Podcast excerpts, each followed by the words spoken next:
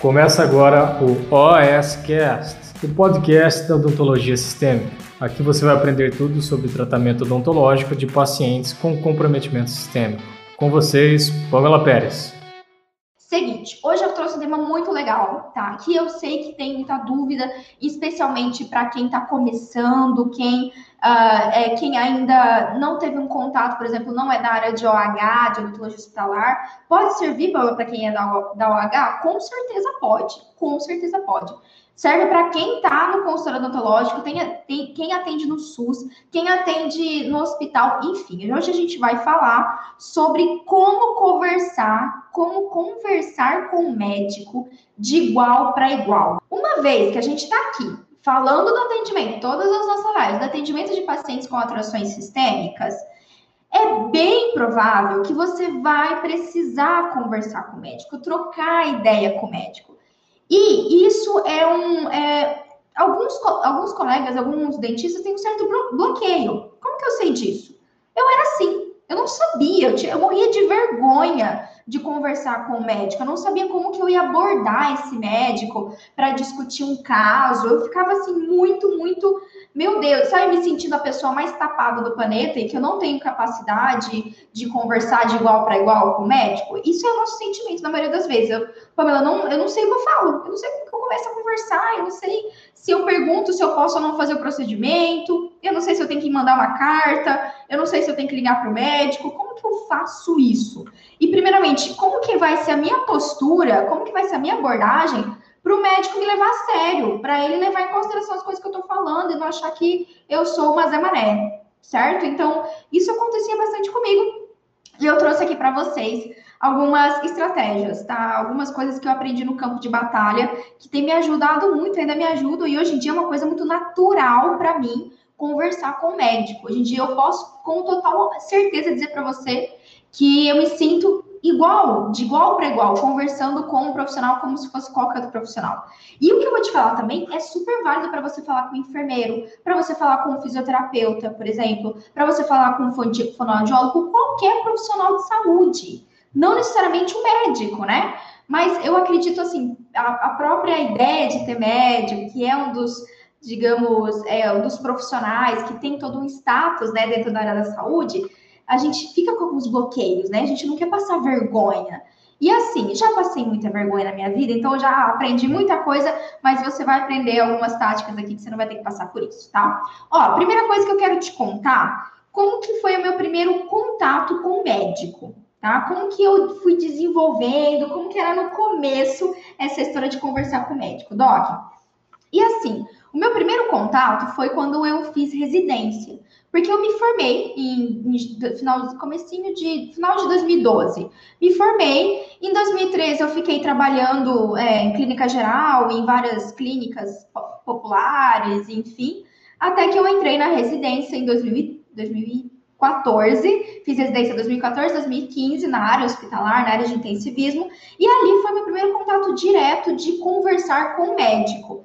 Porque o que eu tinha na faculdade, o que eu aprendi, o que, foi, o que me foi orientado, é que se eu recebesse um paciente com alteração de saúde, eu sempre, primeira coisa, sempre obrigatoriamente eu tinha que falar com o médico, pedir autorização para o médico, para o paciente passar por aquele atendimento, e eu tinha que escrever uma carta, uma carta de encaminhamento para falar com o médico, e o médico me mandar de volta um laudo autorizando eu atender aquele paciente ou dizendo que estava tudo bem para eu atender, certo? Então, isso foi a minha formação. Eu me formei assim. Não sei se foi diferente para você, mas até alguns anos atrás, inclusive, isso era, era padrão, era protocolo. Eu sei, por exemplo, se você pegar o livro do professor Andrade, de é, terapêutica medicamentosa emergências médicas, do professor André, uh, professor Andrade, você vai ver que ele ensina, inclusive, como você escreveu uma carta para o médico, certo? E há anos atrás, isso era o protocolo, digamos assim, de atendimento.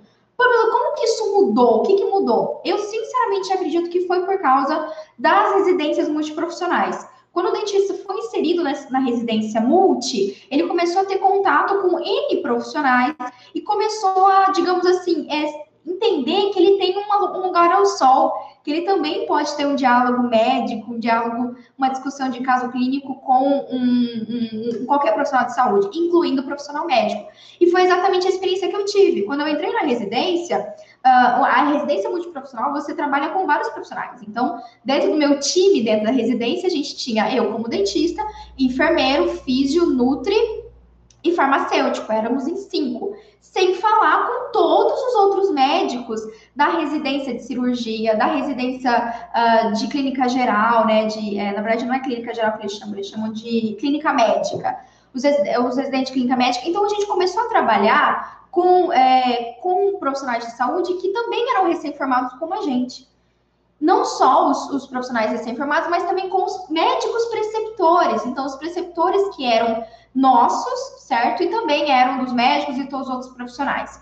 E foi aí que eu tive meu primeiro contato. E olha só que interessante, é, nesse primeiro contato, é, eu comecei a notar, tá? É, conversando, tinha um caso, por exemplo, meus primeiros casos ali no hospital, eu não sabia exatamente lidar com aquele paciente, eu sabia que ele estava sendo assistido pelos outros residentes médicos, e, obviamente, antes de iniciar, isso é, isso é protocolo dentro de um hospital, é, dentro de uma equipe multiprofissional, antes de você iniciar um procedimento odontológico, a, a equipe que está assistindo aquele paciente, ele precisa estar ciente daquilo, ele precisa saber que você vai fazer uma exo, que você vai fazer é, um cuidado oral, que você vai fazer uma biópsia, enfim, certo? Tendo isso em vista, a gente precisava trocar ideia. Então, foi quando eu me senti nessa situação de que eu preciso conversar com o médico. E começando a conversar com os médicos residentes, eu comecei a entender que eles estavam tão inseguros quanto a gente. Olha só que interessante. Doc, é, o fato de ser um médico, né, quando a gente vê é, esse colega de saúde que é, tem toda essa elitização, né, digamos assim, ah, porque o médico é o líder, e eu não vou deixar de dizer para você que ele não é o líder de um, de um, hospital ou de um atendimento, né, eu acho que, eu sinceramente acredito que dentro da equipe multiprofissional, tanto o enfermeiro ali como como médico podem ser, todos podem ser líder, mas geralmente ele é o principal responsável pelo paciente, né? Qualquer pepino especial dentro do hospital é, acaba não sendo responsabilidade do médico que está assistindo aquele paciente. Ele que se dirige à família, ele que dá qualquer tipo de parecer e tudo mais. Então, eu não nego isso nem um pouco. Mas isso não quer dizer que esse médico ele também não tem inseguranças e muito menos não quer dizer que esse médico ele saiba de tudo. Porque absoluta, absolutamente ninguém sabe de tudo, nenhum profissional sabe de tudo, incluindo o médico. Independente do tempo de formação dele, independente mesmo dentro da área médica, uh, vamos colocar assim uma diferenciação: o médico cardiologista ele tem um conhecimento completamente diferente de um médico reumato ou de um médico anestesiologista. Então, mesmo dentro da medicina, ninguém tem conhece, ninguém conhece de tudo. A partir daí, eu comecei a entender que existem inúmeros profissionais, inclusive os profissionais médicos. Então, eu tenho médicos que são formados há pouco tempo, que eles são tão crus, tão inseguros como nós, que éramos inseguros quando a gente se formou. Da mesma forma que é, cada especialidade, cada médico dentro da sua especialidade tem um conhecimento diferente. E a gente tem N profissionais de saúde. Doc, vou te dar um exemplo aqui para você.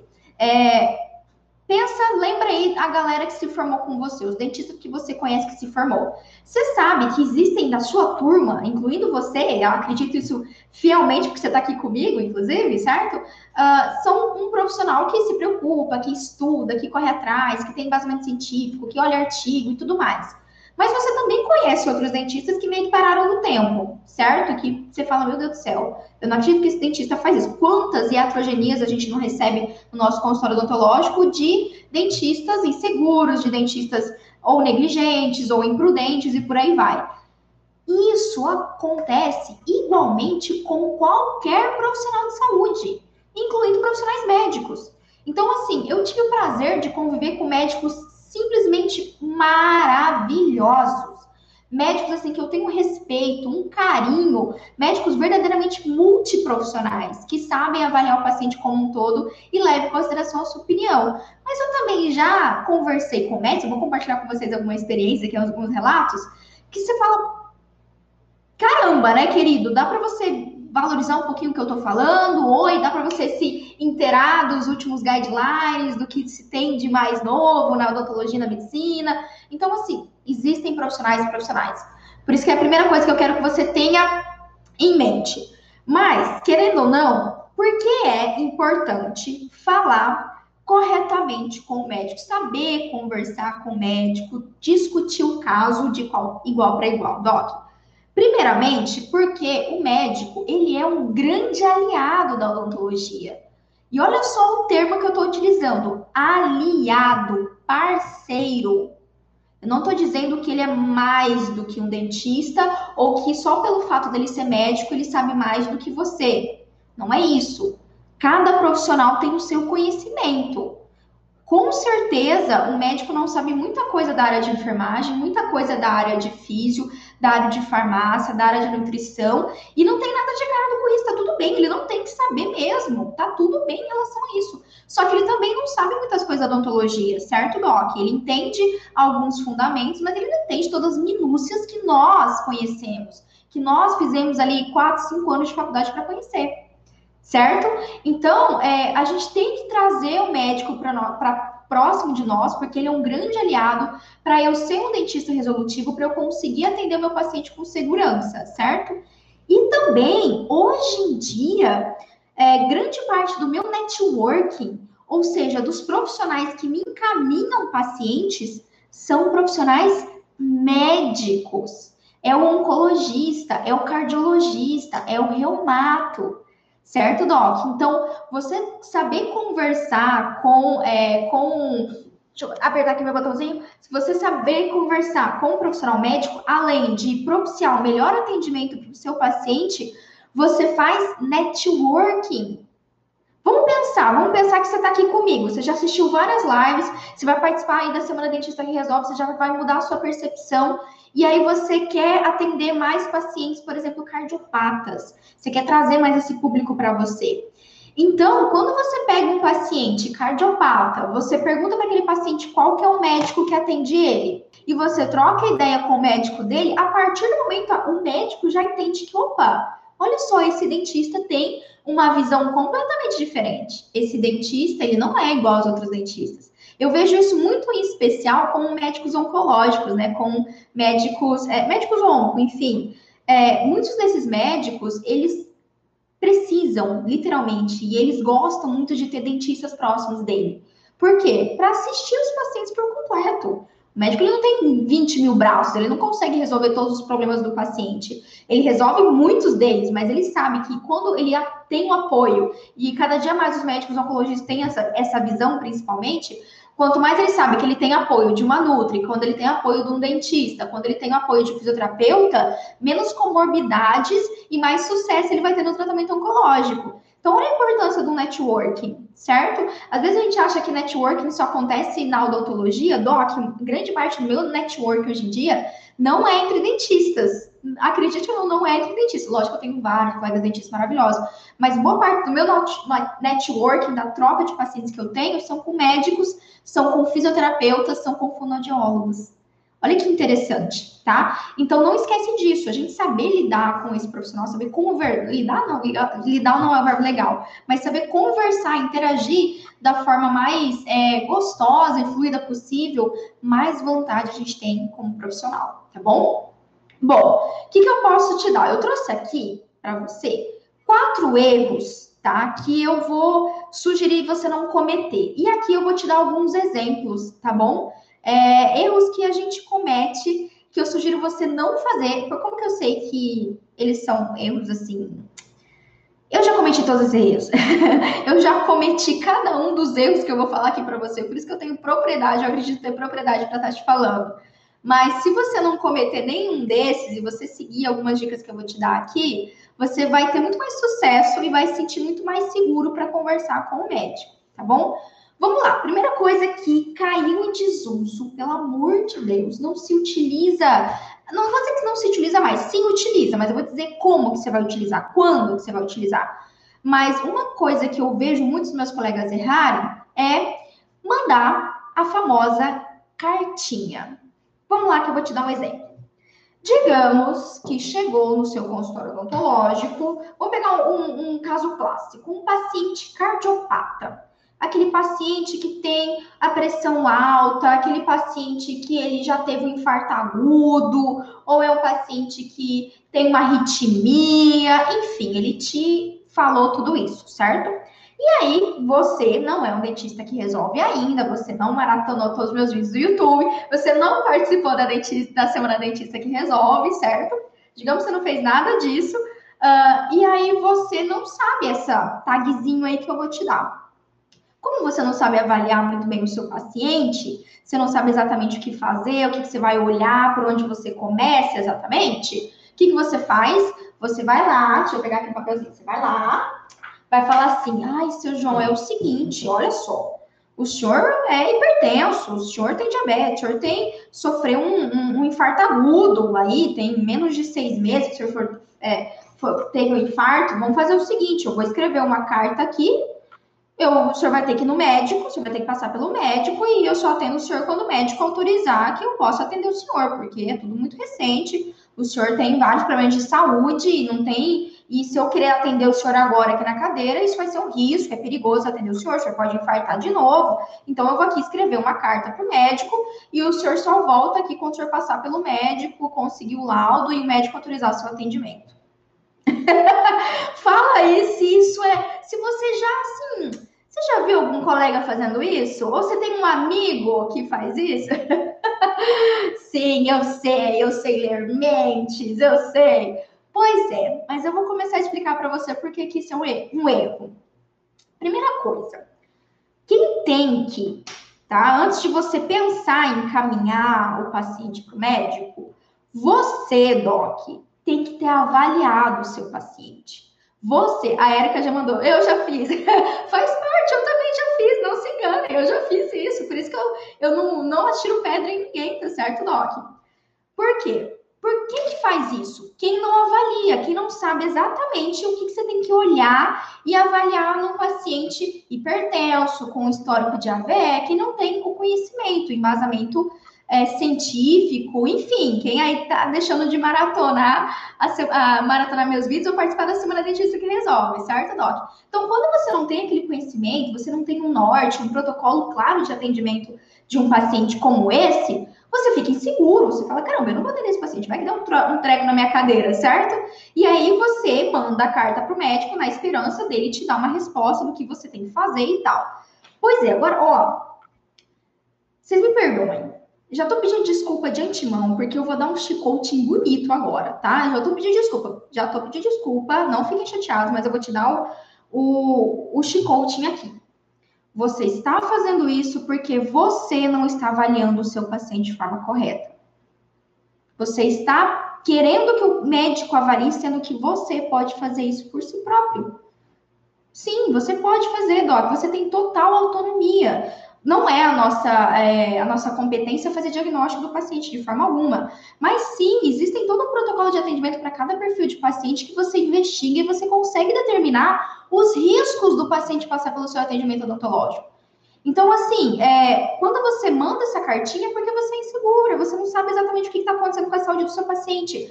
Principalmente, você não está sabendo avaliar você se aquele paciente ele está com um quadro de saúde estável ou instável? Essa é a grande questão. Porque quando você, o dentista que sabe fazer isso, lá as minhas alunas da academia que sabem fazer isso melhor do que ninguém estão aqui para me dizer, pronto, você sabe, você avaliou e você sabe o que está acontecendo com o seu paciente. Então você sozinho consegue determinar qual que é o seu limite de atuação. Certo? Isso a gente faz isso. Pamela, mas caramba, Pamela, como é que você vai. Eh, eu vou atender sem mandar cartinha e se o paciente tá. Se você avaliou o paciente, você entende o que está acontecendo com ele, você conseguiu avaliar se ele está estável ou não, você sabe exatamente o que você tem que fazer. É isso, certo? Isso é ser um dentista que resolve, tá certo, Doc? É isso que eu quero, é isso que eu pego no pé de vocês. Então, essa cartinha é desnecessária. Para que, que eu vou mandar para o médico para ele me dizer como que o paciente está se eu mesmo posso avaliar ele? Se eu mesmo consigo avaliar e saber ali na hora qual que é, ou pelo menos solicito o exame laboratorial e eu sei exatamente como o paciente está. Ok? Tudo bem? Então, isso já se torna desnecessário. Outro problema é o seguinte, ah, Pamela, mas ó, é o seguinte, ok. Só que eu peguei uma situação, um paciente que ele não foi claro para mim, tá? Ele não foi claro para mim o que que ele tem. Pô, ele não sabia, ele não soube me dizer, ele não sabe dizer quais são os remédios que ele toma, ele não sabe dizer o que, que, que doença que ele teve, que ele internou no hospital lá faz seis meses, ele não sabe me dizer. E, ó, isso acontece muito, às vezes, quem está no SUS, que atende no SUS. O paciente, ele tem um nível baixo de conhecimento, ele não consegue te passar as coisas. Então, Pamela, eu preciso saber. Ok, agora eu concordo com você que sim, se o, se o seu paciente não conseguiu te dar informações suficientes para você avaliar o quadro de saúde dele sozinho, de forma independente, ok, aí realmente esse é o momento de você entrar em contato com o médico. Não, agora eu vou falar com o médico cardiologista porque assim não está claro para mim. O paciente ele não me deu informações suficientes para eu saber o que está acontecendo com ele ou não. Ou eu avaliei, ó, eu avaliei e eu notei que esse paciente está instável demais para atendê-lo aqui no consultório odontológico. Então, não. Esse é um paciente, depois da minha avaliação, que eu tenho autonomia, eu tenho conhecimento para isso, você pode ter sim. A minha avaliação, então, eu sei que ele vai ter que passar para o médico, tá legal, Doc? Aí ele passa no médico, toma ajuste de medicação, faz uma nova avaliação e tudo mais. E aí ele vai voltar para mim, porque ele vai estar instável, vai estabilizar o quadro de saúde para fazer um atendimento odontológico. Em especial, um atendimento eletivo, fazer um implante, fazer a, a, adequação, a adequação de membucal, não, mas fazer aquela cirurgia protética, fazer a extração do terceiro molar e por aí vai, tá certo? Então, aqui sim. Só que exclui, tá? Não vou, exclui assim, não existe mais, isso já está em desuso, não, eu, eu, eu inclusive considero desnecessário. E sabe o que é o pior de tudo? É nem que é desnecessário. Você vai perder seu paciente. Você vai perder seu paciente, isso já aconteceu com você, eu tenho certeza. Porque para que, que você vai escrever uma carta para o seu paciente sair do seu consultório, marcar uma consulta para o médico, para o médico te mandar um laudo dizendo como que o paciente está, certo? Para depois ele fazer o implante. Puta que eu pariu, eu já teria desistido.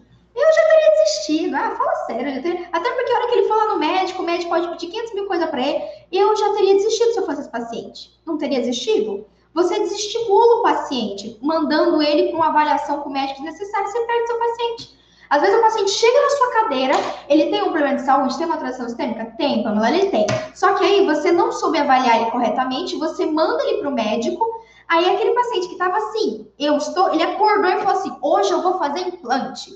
Não, hoje eu vou fazer todos os meus canais. Hoje eu vou fazer harmonização orofacial, que eu não aguento mais essa ruga na cara. Aí ele chega lá no seu consultório com o dinheiro na mão, mal querendo. Aí, Doc, você não, só, não sabe avaliar corretamente, tem essa, essa insegurança ainda, você vai falar para ele passar no médico. E eu sei, eu sei que é com boa intenção. Eu sei que dentro da sua cabeça você está sendo resolutivo. Eu sei disso. Vamos, mas eu estou sendo super resolutivo. Olha só, tô sendo muito cuidadoso, cuidadoso com o meu paciente, porque eu tô fazendo, fazendo ele passar pelo médico. Você não tá, Doc.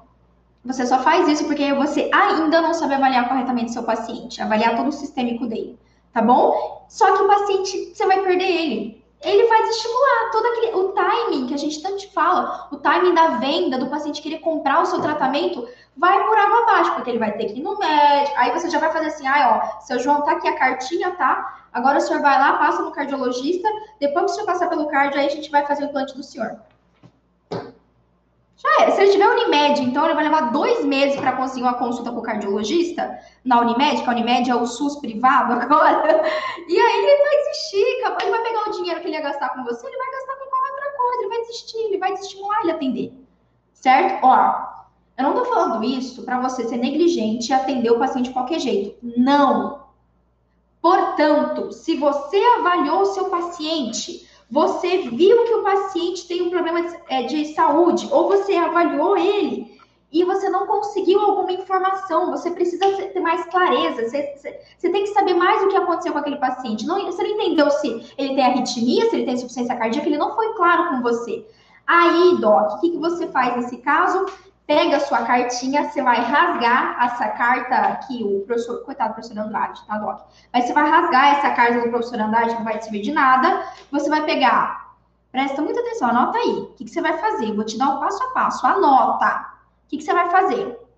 Você vai pegar uma tecnologia chamada celular, WhatsApp, e você vai fazer o seguinte: Seu João, qual que é o nome do médico do senhor? Ah, é o Dr. José, José Andrade. Dr. José Andrade.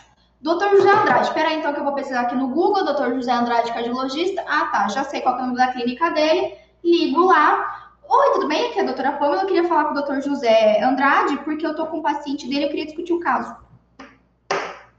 Pronto. Ai, olha, doutora, o doutor José Andrade agora está em atendimento. Não tem problema. Anota aí meu WhatsApp e aí, ele pode me mandar um oi quando ele terminar o atendimento dele? Ou você pode me dar o contato de WhatsApp dele que eu mando uma mensagem para a gente discutir esse caso?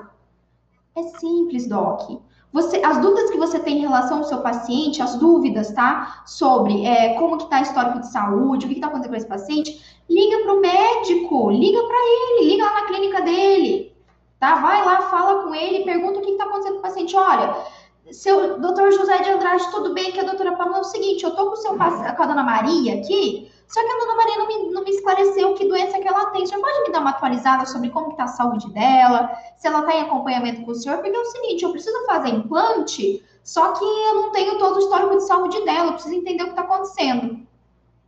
Tá vendo a sua postura? Você está ligando para o médico para você entender mais sobre aquele paciente, você ter mais informações.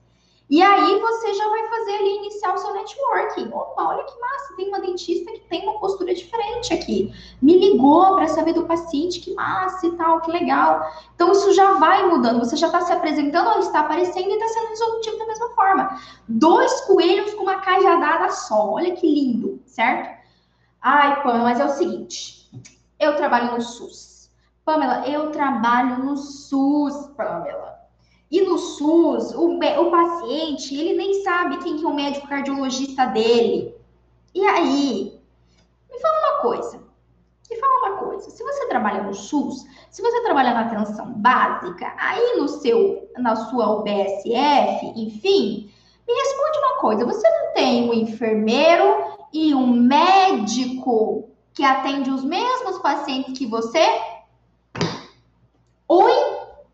E você vai mandar a carta para entregar na porta do médico lá? Doc, levanta a bunda na cadeira. Se você trabalha no céu, geralmente o céu é do lado do 100, é do lado do médico ali. Ai, Pamela, mas o médico não estava ali no dia. Tá tudo bem, tá tudo bem. Vai lá, fala para a secretária, fala assim, ó, oh, eu preciso falar com o doutor tal, tem o telefone dele aí, eu tenho o celular, tem o WhatsApp.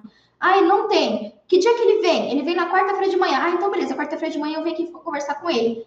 Pronto, para que, que a gente vai ficar nessa caramba de cartinha e mandar cartinha para saber o que está acontecendo com o paciente? Você pode ligar, mandar WhatsApp para o médico. E assim você ainda faz networking com esse médico. Tá? Mesmo no SUS não tem desculpa Doc, não tem desculpa. Eu conhecia todos os médicos do, todos os especialistas lá do céu quando eu estava trabalhando, quando eu trabalhei em Cidrolândia, passei um ano e um ano, dois meses trabalhando no céu. Eu conhecia todos os médicos especialistas. Na verdade, eu fiz questão de conhecer porque eu já sabia quem podia me ajudar mais. Eu já sabia com quem que eu podia contar ali caso eu precisasse de um pepino acontecesse qualquer coisa, eu já sabia ali quem, tal, quem, quem era o cardio, quem era, é, enfim, o um médico ali que podia me dar um apoio tá bom? Então, ó, usar cartinha, esquece. Pamela, mas não, nunca, em hipótese alguma, você vai usar cartinha. Quando que você vai utilizar? Agora anota aí. Quando que a Pamela, quando que eu vou lá e eu redijo um documento para ir para o médico? Na seguinte situação. Num caso extremo, extremo do extremo do extremo, que eu não conseguir contato nenhum desse médico, eu vou escrever uma carta dizendo o que eu pretendo fazer e quais são as informações a mais que eu quero desse paciente. Olha, doutor falando de tal, não consegui o seu contato, preciso fazer tal e tal procedimento da dona Maria e eu queria saber mais sobre informações de saúde dela, nananana, certo? Num caso extremo.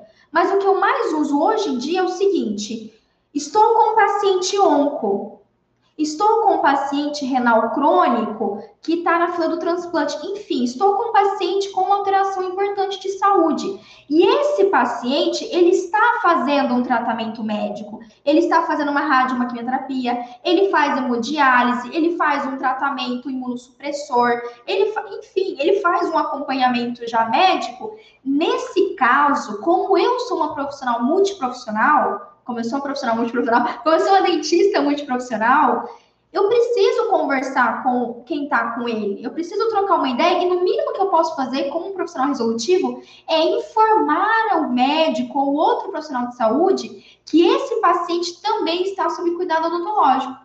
Então, por exemplo, peguei um paciente onco, terminei o tratamento odontológico com paciente onco. Aí, o que, que eu vou fazer? Eu não vou fazer uma cartinha pedindo informação. Eu vou fazer um laudo dando informação ó, paciente fulano de tal, foi realizado tal e tal procedimento, paciente está liberado para o tratamento oncológico, paciente está liberado para o transplante de órgãos, paciente é, vai passar por tratamento odontológico assim, assim, assado, estou vim aqui informar o, o colega médico nefrologista que mesmo em fazendo diálise, eu vou conseguir atender ele, não precisa suspender anticoagulante, nananana.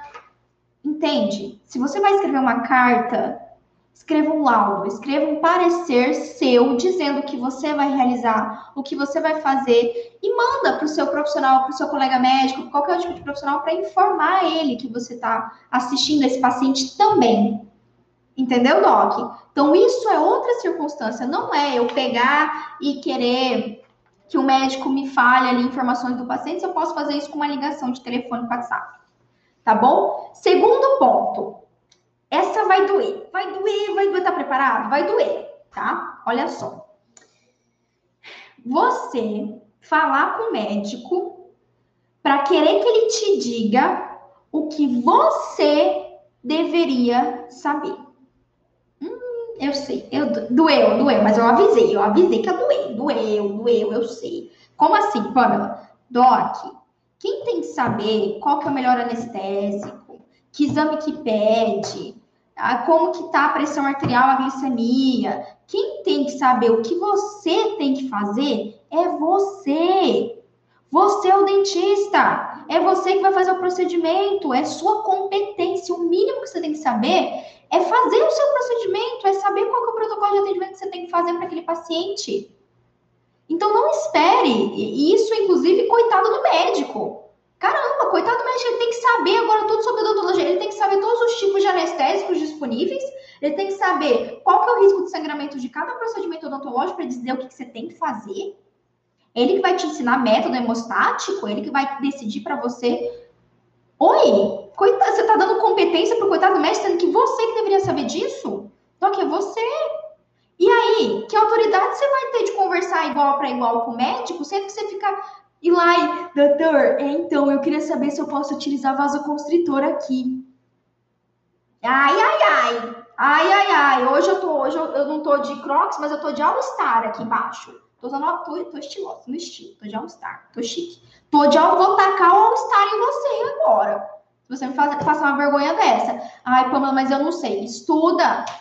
Pega o caso do seu paciente, estuda tudo, estuda aquela patologia, entende a patologia que o paciente tem, entende? Pede exames de sangue, vê como que ele tá, certo? Para quando você conversar, precisar trocar uma ideia com o médico, você não vai pedir para ele, ah, doutor, o que eu faço? Não. Você vai ligar para ele para dizer o que você vai fazer, certo? Comunicar ele e saber se ele está de acordo. Tipo, ó, oh, doutor, é o seguinte, eu tô com o paciente do senhor aqui, é, é, inclusive vou pegar o exemplo de ontem que a gente falou de bifosfonato, né? Ó, oh, doutora, é o seguinte, tô com a dona Maria aqui. A dona Maria me relatou que ela usa o bifosfonato há tanto tempo, ela usa o alendronato tantas vezes por dia e tudo mais. É o seguinte, eu preciso fazer implante nessa paciente. Segundo os protocolos da odontologia, eu posso fazer, ou eu não posso fazer, ou eu tenho que fazer, só que tem que suspender o medicamento. E eu queria conversar com a senhora se a senhora está de acordo. Tem como a gente suspender por dois meses, tá, tá, tá, tá, tá? Então não é tipo, doutora, eu preciso suspender, ou doutora, eu posso suspender. Não, é tipo, doutora, você concorda com isso? Você está de acordo? O que você acha melhor a gente fazer? Entendeu? É diferente. Então, o que, que você. A sua postura é de autoridade. Porque como é que você quer que o médico te trate de igual para igual, se você chega lá com doutora fulana, porque a doutora Pamela, eu sou a doutora Pamela, eu sou a doutora Pamela, mas a hora que dá de frente pro médico, ah, eu não sou a doutora Pamela, porque, ai, meu Deus do céu, e... Não, você tem que ter autoridade no que você tá falando, mas como é que você ganha autoridade? Como é que você converte igual para igual? Estudando. Simples assim. Na verdade, não é nada simples, né? Mas sim, fazendo o seu dever de casa, Doc, estudando o caso do paciente, entendendo a patologia que ele tem, assistindo todas as minhas lives, entendendo o que acontece com cada alteração de saúde, entendendo quais são os protocolos de atendimento. É sério, não é que eu tô puxando sardinha pra mim, não, mas é verdade. Eu, eu tô aqui no meu tempo, numa quarta-feira, aqui no consultório, é, com um monte de coisa aqui, parei o que eu estava fazendo para te falar isso, para dizer que você, você tem competência, você pode. A única coisa, a única diferença entre eu e você é um pouquinho aí de experiência e um pouquinho mais de conhecimento.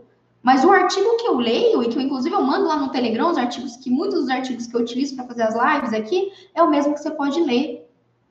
A diferença entre você e alguém motherfucker da odontologia é um pouco mais de conhecimento, um pouco mais de prática, simplesmente. Mas o acesso ao conhecimento está aí para todo mundo. Então, sem preguiçinha. É o que eu falo muito para as minhas alunas. As alunas da Academia de Odontologia Sistêmica. Eu falo, ó, sem preguiçinha, estuda o caso, primeiro estuda o caso, se você tiver uma dúvida, eu vou e te ajudo, mas você tem que estudar sozinha, você tem que ter autonomia. Entenda que você tem autonomia, o dentista é você, quem faz o procedimento odontológico é você, e é você que tem que avaliar quais são as consequências do seu procedimento em relação à alteração de saúde do seu paciente. Não é o médico, tá bom? O médico é parceiro? Muito, muito, mas não deixe, um, é, não deixe para ele uma tarefa que é sua. Não é porque que o médico não vai dar conta. Não. Se ele estudar, ele vai dar conta. É melhor que você, para você não passar vergonha. É para você não perder a sua autoridade como dentista, tá bom? Terceiro ponto aí, tá? E aí é o que eu mais ou menos estou falando aqui para você. Se vai conversar, tem embasamento científico. Contra fatos não há argumentos. E ó, eu vou contar uma história para vocês agora. Presta atenção.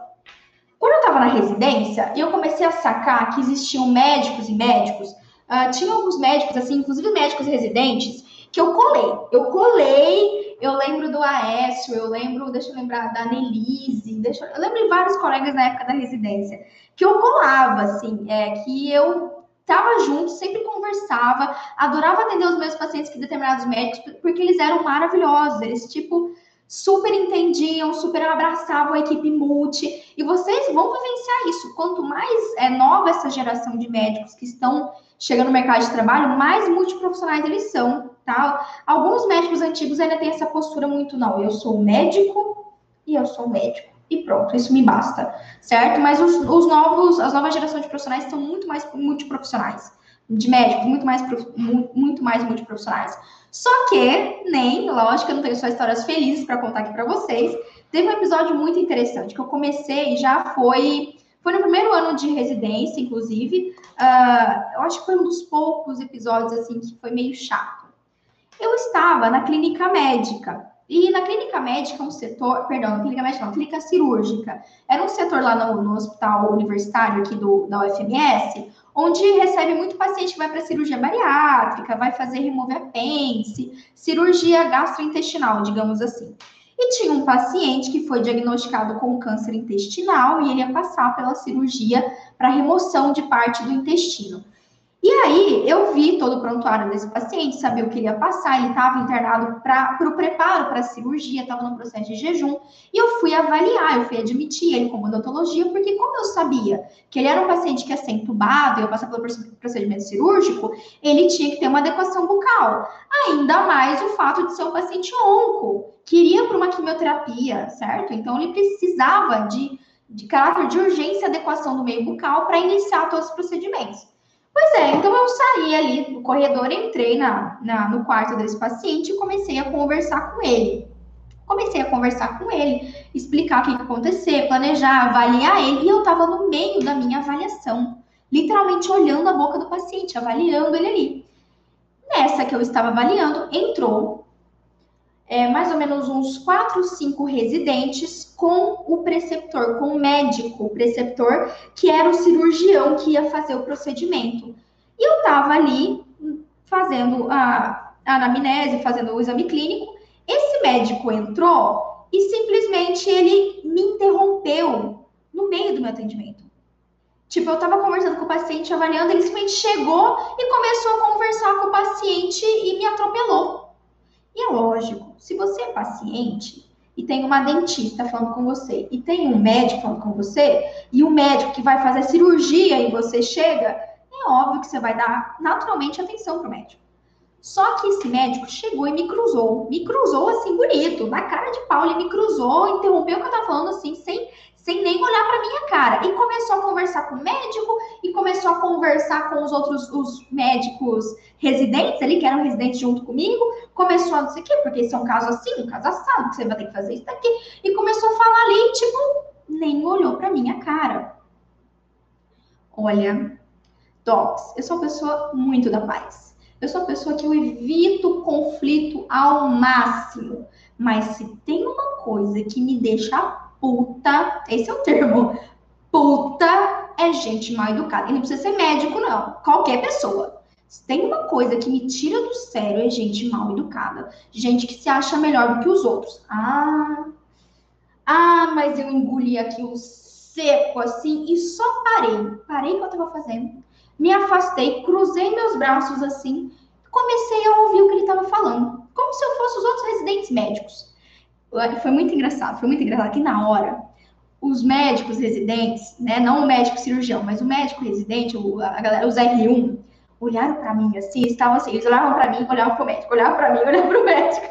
E eu assim, tipo, eles fazendo com muita vergonha. Os coitados residentes estavam com vergonha por causa desse médico do cirurgião.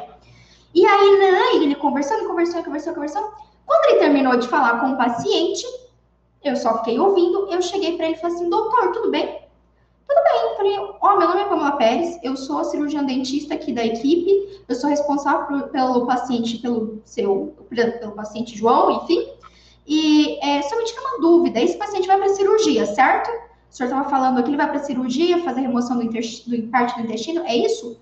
Não, sim, ele vai, porque ele vai fazer uma ilectomia, ele começou a falar os, os termos técnicos médicos. Na época, eu não entendia metade do que ele estava falando, mas eu fiquei lá. Hum, fiz aquela cara que estava entendendo tudo que ele estava falando. E ele começou a me explicar o que ele ia fazer, que a cirurgia ia ser assim, assado, que, de, que depois o paciente ia para quimioterapia, tá, tá, tá, tá, tá, tá. Aí, a hora que ele terminou de ah, se aparecer, ir lá e me dar, dizer que estava me falando palavras difíceis e eu fingindo que eu entendia de propósito, eu falei assim, poxa, doutor, que ótimo, né? É, bom, então o senhor sabe melhor do que eu que ele precisa fazer toda a adequação do meio bucal antes da quimioterapia, né? Aí o médico, ah, não, é, não, é verdade, tem que fazer. pois é, doutor, antes de o senhor chegar e me interromper, era exatamente isso que eu estava fazendo. Ai, Docs, desculpa. Eu, quando vem de malcriação comigo, eu chego na altura, entendeu? E aí, nessa história, nesse dia, eu lembro quando eu falei isso, assim, os residentes ficaram, tipo, de olho arregalado. E aí eu falei isso pro médico, falei, que bom, né? Que ótimo o senhor sabe. Então o senhor sabe tão melhor do que eu que ele tem que passar por um cuidado odontológico antes da quimioterapia, certo? É isso que eu tava fazendo antes do senhor me interromper. O médico falou, não, não, então, não é verdade, então tá, então tá. E saiu. E aí eu lembro que os residentes ficaram assim pra mim, tipo, me olhando com uma cara assim, nossa, desculpa, tá? Me desculpa. Eles, coitados, eles ficaram desculpa, pedindo desculpa pelo professor deles. O que, que eu aprendi com isso? Eu quero que vocês aprendam. Vocês vão encontrar vários pacientes, perdão, vários médicos na vida de vocês. Então, Doc, vocês vão conversar com médicos que são simplesmente pessoas que eles vão para o céu diretos. Pessoas incríveis, pessoas que amam o que fazem, que respeitam outros profissionais, que sabem, que sabem trabalhar de forma multiprofissional. Só que vocês vão encontrar muito médico cuzão. Muito não, vou dizer que muito tá errado. Vocês vão encontrar alguns médicos, alguns médicos cuzões. Alguns médicos que ainda acham que eles são mais importantes do que qualquer outro profissional de saúde. E o dia que você encontrar isso, não se diminua. O seu conhecimento é que te dá autoridade. E contra fatos, contra embasamento científico, contra literatura, não há argumentos. Quantas vezes você não recebeu, por exemplo, um encaminhamento de um médico, de um cardiologista, uma orientação, dizendo para você suspender um anticoagulante, dizendo para você. Eu já recebi, eu não, aluna minha já recebeu encaminhamento de médico, dizendo para fazer uma extração sem anestesia, porque o paciente não podia utilizar vasoconstritor. Então, existem médicos e médicos, existem médicos muito por dentro de embasamento científico, existem médicos que não. Só que o que vale mais não é a minha palavra como dentista, nem a palavra do médico como médico. É a palavra da ciência. Essa é a palavra mais importante. Então, se a gente tem fato, se a gente tem embasamento científico, tá? É isso que vai nortear o nosso atendimento, é isso que vai nortear o que é certo ou não fazer com o paciente. Embasamento científico é muito mais poderoso do que a sua opinião a opinião do médico, tá bom? Então, guarda isso. Quando você tem um conhecimento em embasamento, não importa o que o médico diga para você, se é uma coisa, mesmo que seja uma coisa cabeluda e tá em desuso, você tem aquele conhecimento, você sabe o que você tem que fazer. Então você sim respeita, você agradece o cuidado que o médico teve de te mandar uma carta, de mandar alguma orientação, mas não necessariamente você tem que seguir isso de forma obrigatória. Lembra que é você o dentista, é você, é você que sabe quanto que vai sangrar do seu procedimento odontológico. É você que tem domínio ou não de técnica hemostática, é você ou não que sabe alguns riscos. Quando você não sabe, você troca ideia, lógico, sempre. Até porque quando a gente pensa, por exemplo, em bifosfonato, quando a gente pensa, é, como a gente citou ontem, de osteoradionecrose, quando a gente pega algumas situações que ainda não tem uma batida de martelo na literatura, a gente tem que discutir, a gente tem que pedir apoio. A gente tem que trocar ideia com todos os profissionais envolvidos, certo? Mas não diminua o seu conhecimento. Lembra que você é o dentista. Você sabe a, o que uma doença periodontal causa no seu paciente. Se você não sabe, você vai lá, corre atrás e estuda. Hoje a gente tem muita evidência mostrando que uma doença periodontal leva a parto prematuro, a doença periodontal agrava a arteriosclerose, que leva o seu paciente a ter mais chances de infarto agudo, de AVE. Quando o paciente ele vai, vai para um tratamento oncológico e ele não fez uma educação no meio bucal, o paciente ele pode ter uma infecção gravíssima, ele pode deixar de fazer o tratamento oncológico, ele pode deixar de receber um transplante de órgãos porque ele não tem uma adequação no meio bucal. Então, isso é a sua competência, é você que tem que saber disso, tá bom? Não é o médico, ele não vai saber de tudo. Fechou? Elaine, hashtag Timial. Timial sabe do que eu tô falando, certo? E ó, Terceiro, a quarta, quarto erro aí para você nunca mais cometer, e eu, eu acho que eu já falei aqui também, é encaminhar esse paciente sem necessidade. Eu acabei falando esse erro, né? Então, a Stacy, time aos nossas as minhas alunas, eu tenho orgulho de dizer, tá? Eu tenho orgulho de dizer que todas as minhas alunas da Academia de Odontologia Sistêmica hoje sabem avaliar seus pacientes, elas sabem quando elas precisam não conversar com o médico, e isso não foi porque, ah, porque a minha aluna não, não, porque elas vão atrás disso. Elas têm proatividade, elas são pessoas comprometidas em oferecer o melhor para os pacientes, tá? Então, tenho muito, muito orgulho de vocês, minhas alunas de verdade, cada dia mais, tá bom? É, ok? Então, ó, Quatro erros aí. Chega de mandar cartinha, liga para o médico. Uh, não queira que o médico te ensine o que você tem que saber. Dois, quando você tem embasamento científico contra fatos, não há argumentos, mesmo que for do médico. E quatro, é, não vai querer encaminhar sua necessidade. Avalie o seu paciente, você, e você só encaminha se esse paciente não realmente estiver instável, que não dá para você atender ele no consultório odontológico. Tá bom, Docs? Deixa eu ver se tem alguma pergunta aqui comigo. Vamos lá. A Daniele perguntou aqui, Pan, e a questão do risco cirúrgico, por exemplo? Quando vamos fazer uma cirurgia de implante, sempre aprendi a pedir para o paciente antes da cirurgia. Não seria uma permissão, né?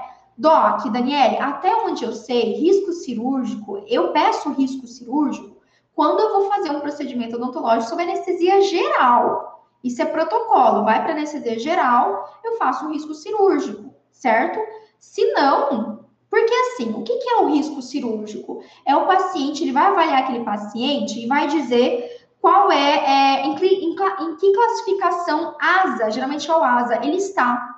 ASA 1, ASA 2, ASA 3. E a classificação ASA depende das alterações de saúde, da comunidade que o paciente tem. Então, assim, se ele vai para uma cirurgia hospitalar, é protocolo, isso é normal a gente pedir. Só que você sabe o seu procedimento, quanto ele é arriscado ou não para o paciente.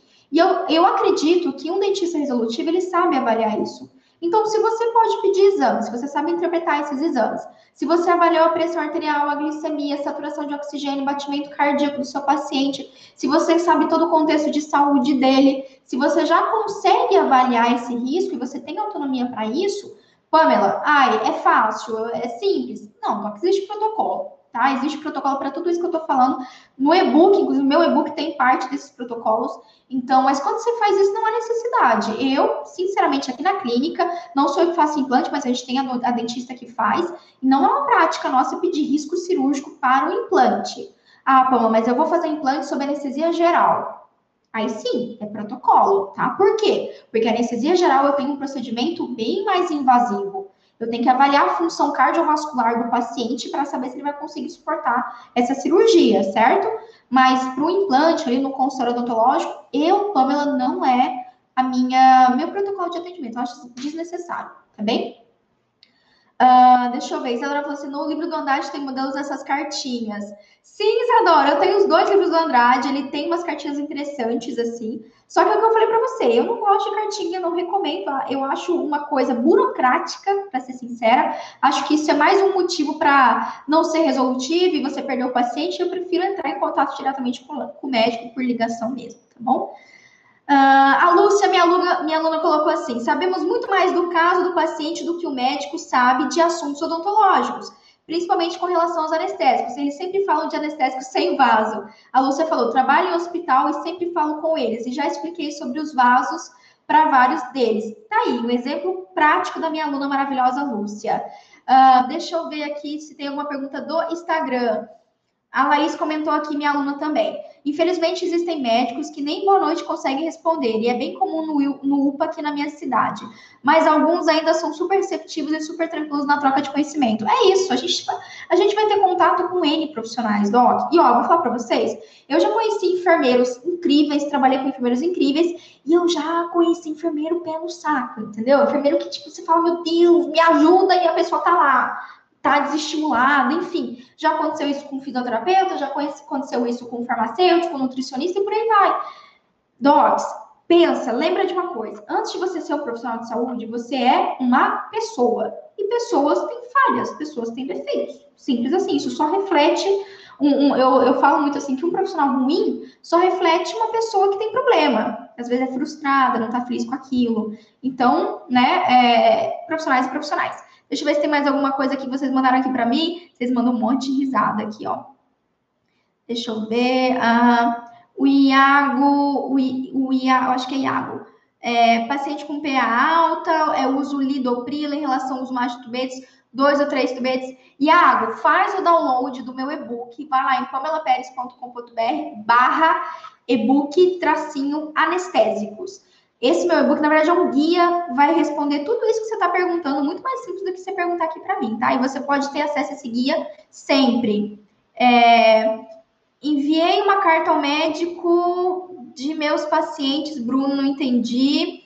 Ah, a Júlia perguntou, ótimo pergunta aqui, Júlia. Pamela, por questões legais a cartinha não seria necessária? Então, eu não entendo, assim, não, como que eu questões legais, em que sentido? Porque assim, em questões legais, o que você precisa ter no consultório odontológico é a sua anamnese assinada pelo paciente, é o seu planejamento assinado pelo paciente e é o seu termo de consentimento livre esclarecido do tratamento odontológico assinado pelo paciente, em termos legais. Então, qualquer coisa que acontecer com o seu paciente tem ali os termos legais. Mas uma coisa que te dá essa legalidade de que você fez o certo é você solicitar exames laboratoriais, certo? Então, se você solicitou exames, tem uma interferência ali ou não, você tem propriedade para dizer, não, o paciente estava consciente disso ou não. Agora, você não precisa de autorização médica para executar o procedimento que é odontológico, certo?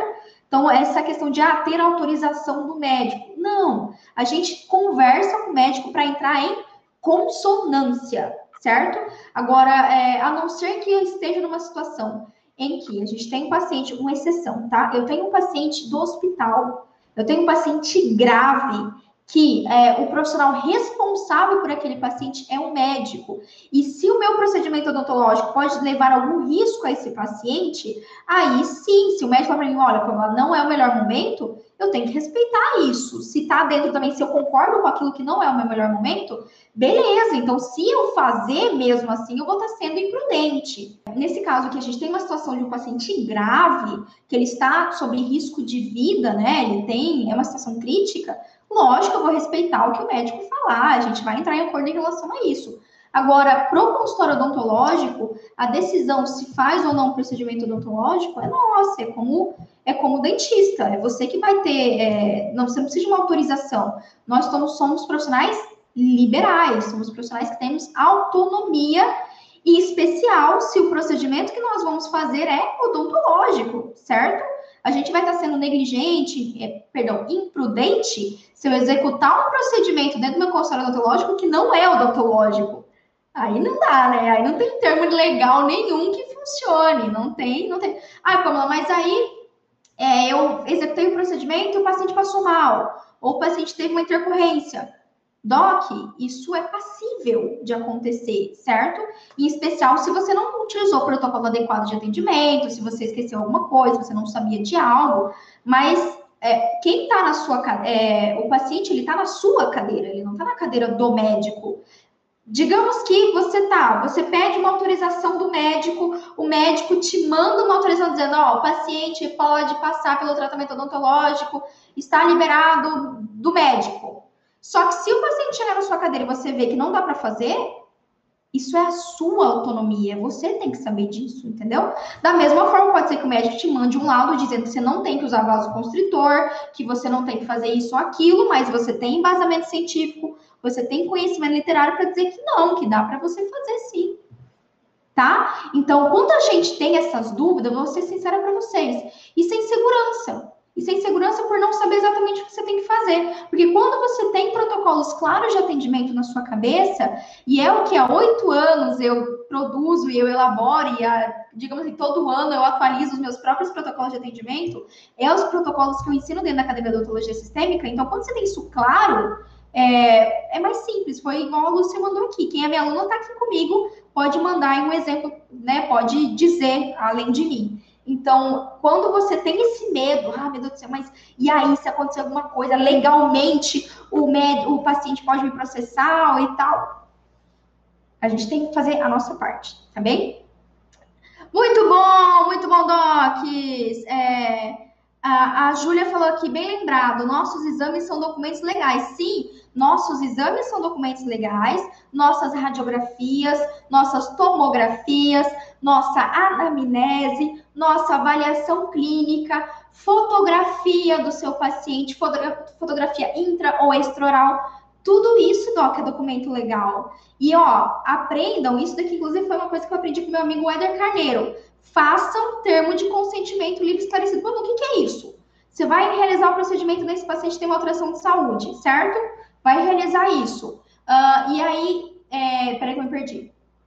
Ótimo, você fez o seu planejamento, você tem implante, e é um paciente com alteração sistêmica. O termo de consentimento é você redigir um documento dizendo, ó, é, eu, paciente fulano de tal, tantos anos, CPF tal, estou ciente que o tratamento odontológico eu posso ter sangramento, eu posso ter dor, eu posso ter edema, eu posso ter alteração da frequência respiratória, enfim, se você faz sedação, você tem que acrescentar isso. Então pensa, tudo que, se o paciente está ciente de tudo que ele pode passar durante o tratamento odontológico e ele assinou um termo que ele está consciente disso, que ele sabe que ele pode sentir dor, que pode sangrar, que pode inchar, que pode não dar certo.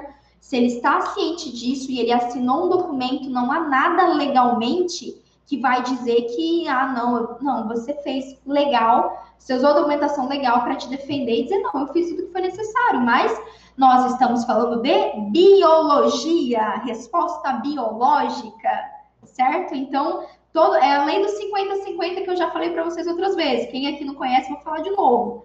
Lei dos 50-50 é o seguinte: 50% do seu do sucesso do, trata, do seu tratamento odontológico depende do da sua técnica, do quanto você fez uma técnica correta anestésica, cirúrgica, se você passou ou não antibiótico, tá, tá, tá, tá, tá, tá. Outro 50% depende do da resposta biológica do seu paciente. É biologia, certo? Não é uma conta de matemática.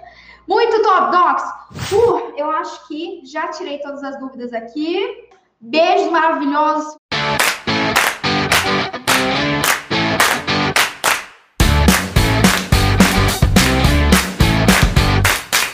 Você ouviu o OSCast o podcast da odontologia sistêmica. Se você gostou desse episódio, tem muito mais nas nossas redes sociais. Siga-nos no Instagram, arroba Pamela P. Pérez, e no nosso canal do YouTube, Pamela Pérez. A gente se vê na próxima. Um abraço, até mais.